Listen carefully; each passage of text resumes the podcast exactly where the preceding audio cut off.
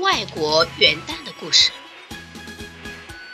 最早的元旦大约在公元前五万年左右，古埃及人已由游牧改为农耕，定居在尼罗河两岸。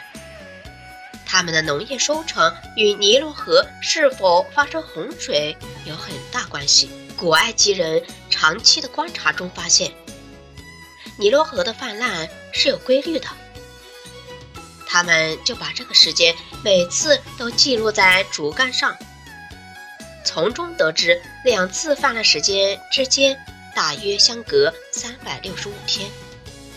同时还发现，当尼罗河初涨的潮头来到今天开罗城附近的时候，也正好是太阳与天狼星同时从地平线上升起的时候。